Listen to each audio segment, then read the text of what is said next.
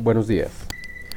El día de hoy vamos a hablar acerca de las falsas imágenes en la ciencia y el papel del científico en estos tiempos tan convulsionados. Bienvenidos. Este monólogo tendrá dos entregas en donde se desarrollarán los planteamientos de Holton. En este artículo, desarrollado por el profesor Gerald Holton, se pone al descubierto las creencias erróneas que existen en torno a la ciencia y al quehacer de los científicos. Este artículo apareció publicado en Adventures of the Mind en 1959. La traducción al español apareció en Proezas del Pensamiento Editorial Novarro México de 1965.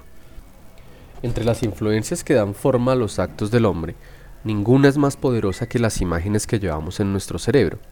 Es probable que cada objeto evoque en nuestra mente una imagen específica, hecha de información concreta, datos inexactos, leyendas populares, deseos y prejuicios. Así, la forma en que cada pueblo se ve a sí mismo como nación determina en gran parte su modo de reaccionar ante cualquier nuevo obstáculo. El papel que desempeñamos en nuestra vida familiar, especialmente en relación con nuestros hijos, depende en gran parte del papel que nos asignaron a nosotros mismos en la sociedad que nos rodea. Del mismo modo, nuestras imágenes de la ciencia afectan notablemente la relación entre esta y la sociedad. Prácticamente estas imágenes determinan el nivel y los orígenes de la ayuda financiera, la calidad y cantidad de la instrucción que se ofrece y la preparación de nuevos científicos. Son también considerables los efectos en la moral profesional y en las metas que los sabios se fijan a sí mismos, o en pocas palabras, en la imagen que los hombres de ciencia tienen de su propio trabajo. Pero más importante aún es el papel de esas imágenes que representan para contestar esta pregunta urgente. ¿Puede ser la actividad científica parte integrante de nuestra cultura o tendrá que verse obligada a progresar en forma independiente? Buenas o malas las ideas son poderosas, y en esto radica el peligro principal de las falsas imágenes. Del mismo modo que una mala gramática, las malas imágenes se vuelven dominantes cuando tienen amplia aceptación y de esta manera minan las comunicaciones entre la gente que piensa. Por lo tanto, es tiempo ya que consideremos las imágenes públicas que predominan acerca del papel de la ciencia, empleando para ello el lenguaje más sincero posible. Pensamiento puro y fuerza práctica.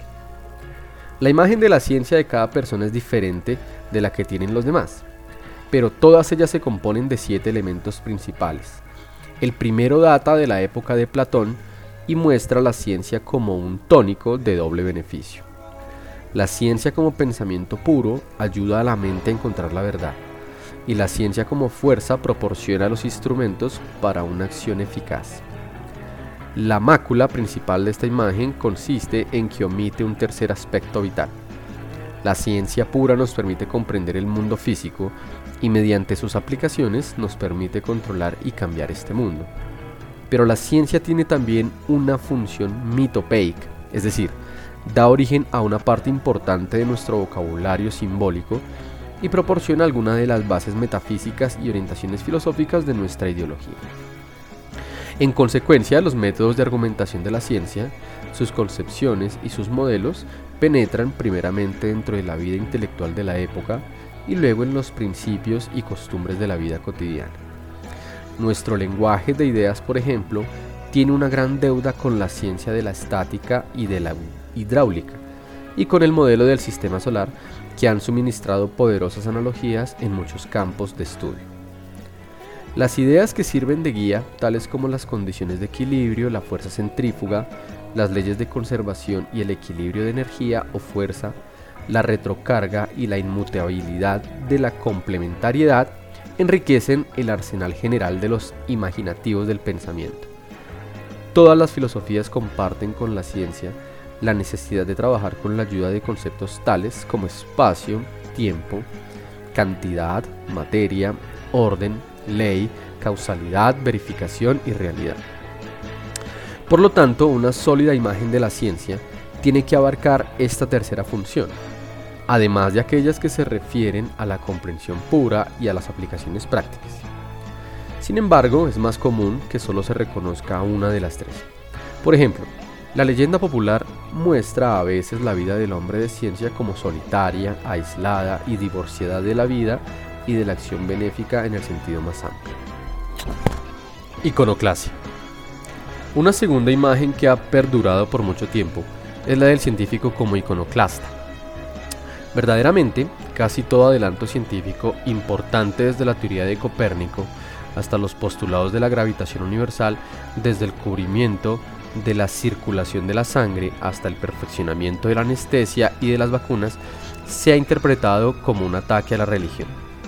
Hasta cierto punto, la ciencia se ha visto empujada a esta situación por la antigua y peligrosa tendencia de algunos filósofos de demostrar la existencia de Dios, apuntando a algunos problemas que en aquella época la ciencia no podía solucionar. El mismo Newton, a quien interesaba profundamente la teología, escribió, No es concebible que simples causas mecánicas puedan dar origen a tantos movimientos regulares de los sistemas solares. El hermosísimo sistema del Sol, de los planetas y cometas, solo puede proceder del pensamiento y dominio de un ser inteligente y todopoderoso. La misma actitud rige el pensamiento relacionado con la formación de la Tierra antes de la teoría de la evolución geológica, con la existencia del hombre antes de la teoría de la evolución biológica y con el origen de nuestra galaxia antes de la cosmología moderna. Este aspecto del conflicto entre la ciencia y la religión se debe en gran parte a una falta de comprensión, tanto de la ciencia como la religión. Basar las creencias religiosas propias en una evaluación de lo que la ciencia no puede hacer es tan temerario como blasfemar. A la inversa, la deificación de los descubrimientos científicos es igualmente precaria, porque el conocimiento científico crece continuamente y sobrepasa sus antiguas fórmulas. Sin embargo, la imagen iconoclasta de la ciencia tiene otros elementos que no se pueden atribuir a una falta de comprensión elemental de sus funciones. Por ejemplo, el historiador Arnold Toynbee acusa a la ciencia y a la tecnología de haber usurpado el sitio del cristianismo como fuente principal de nuestros nuevos símbolos. Los teólogos neortodoxos llaman a la ciencia el autoalejamiento del hombre porque lo lleva a regiones en las que no prevalece ningún concepto final o sea religioso. Perversión ética. La siguiente imagen de la ciencia la hace aparecer como una fuerza que puede invadir, poseer, pervertir y destruir al hombre.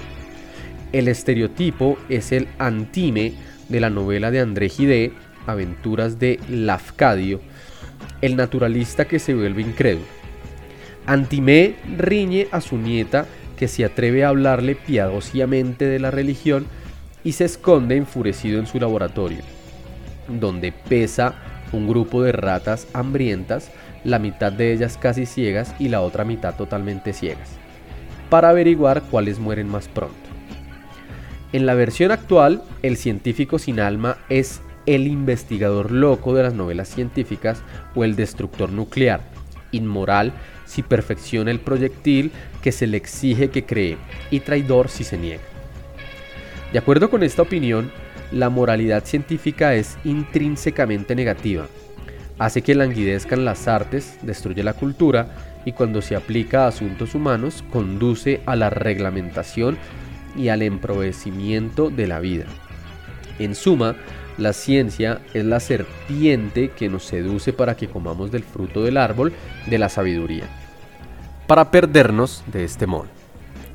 El temor que hay detrás de esta actitud es genuino, pero no se limita a la ciencia.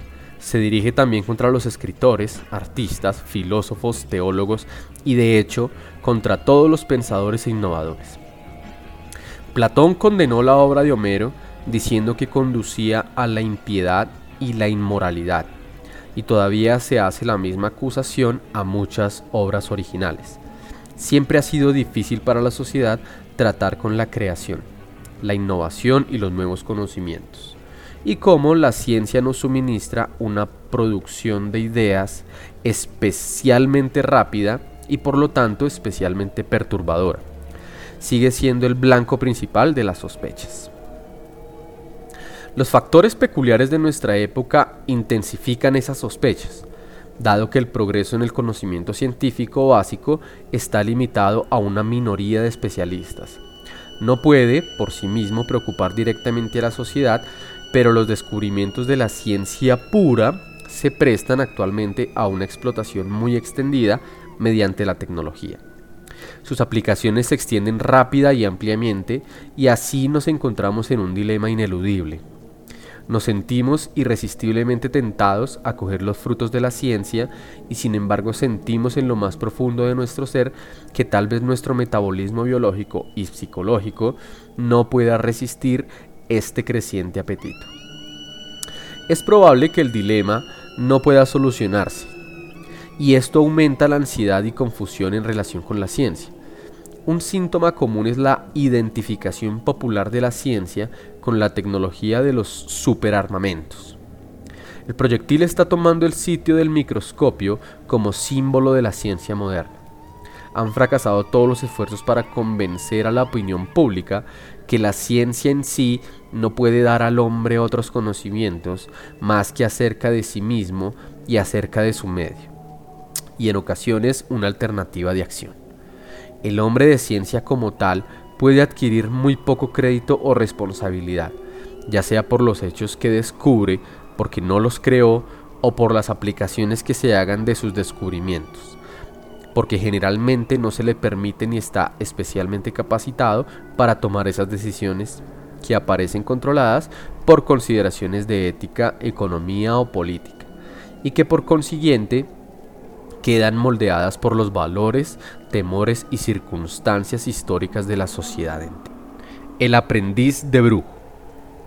Las dos opiniones anteriores sostienen que el hombre es intrínsecamente bueno y que la ciencia es maligna. Llegamos ahora a otra imagen que se basa en la suposición contraria y que expresa el temor de que los conocimientos científicos no puedan confiarse al hombre. Este ha sobrevivido a pesar de su maldad solamente porque carecía de armas destructoras suficientes y ahora puede inmolar a su mundo. La ciencia, que es indirectamente causante de esta nueva fuerza, se considera aquí como éticamente neutral. Pero, como el aprendiz de brujo, el hombre no puede comprender este instrumento, ni tampoco controlarlo. Inevitablemente acarreará la catástrofe sobre sí mismo, en parte por su culpabilidad natural y en parte por su ambición de poder, de la cual la obtención de conocimientos es sólo una manifestación. El temor inspirado por esta imagen origina también el repetido deseo de una moratoria de las actividades científicas. Su expresión más famosa fue la del obispo del Ripon en una reunión de la Asociación Británica para el Progreso de la Ciencia. Expresó que todos estaríamos mucho mejor sin si los laboratorios físicos y químicos en su totalidad se clausuraran durante 10 años. Y si todas las energías que actualmente los dirigen se dedicaran al establecimiento de la hermandad del hombre. Esta propuesta se basa en dos conceptos erróneos.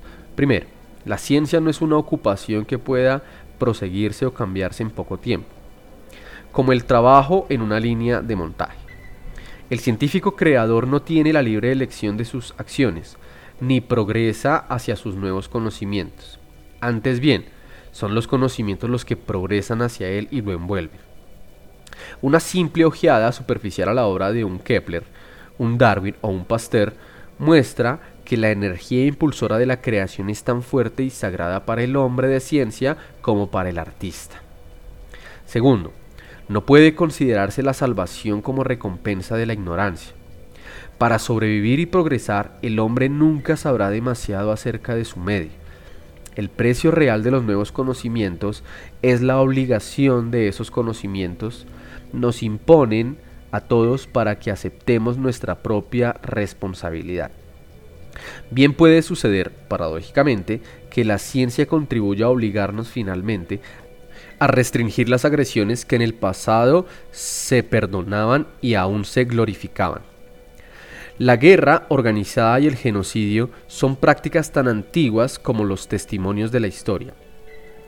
Actualmente la explotación de la ciencia ha hecho tan agudo el filo en que se ha balanceado siempre la civilización que los mismos antagonistas principales reconocen la enormidad de la amenaza. Los señores de la guerra de ambos bandos nunca habían expresado abiertamente el temor de la guerra. Si el hombre es intrínsecamente malvado, debe estar muy cercano al juicio final. Pero si en él existe el bien, podemos ser más optimistas. Las alternativas son tan extensas y tan obvias que nos permiten esperar que el instinto de propia conservación se unirá al sentido común y a la fuerza moral. La humanidad ha llegado a su experimentum crucis. Muchas gracias.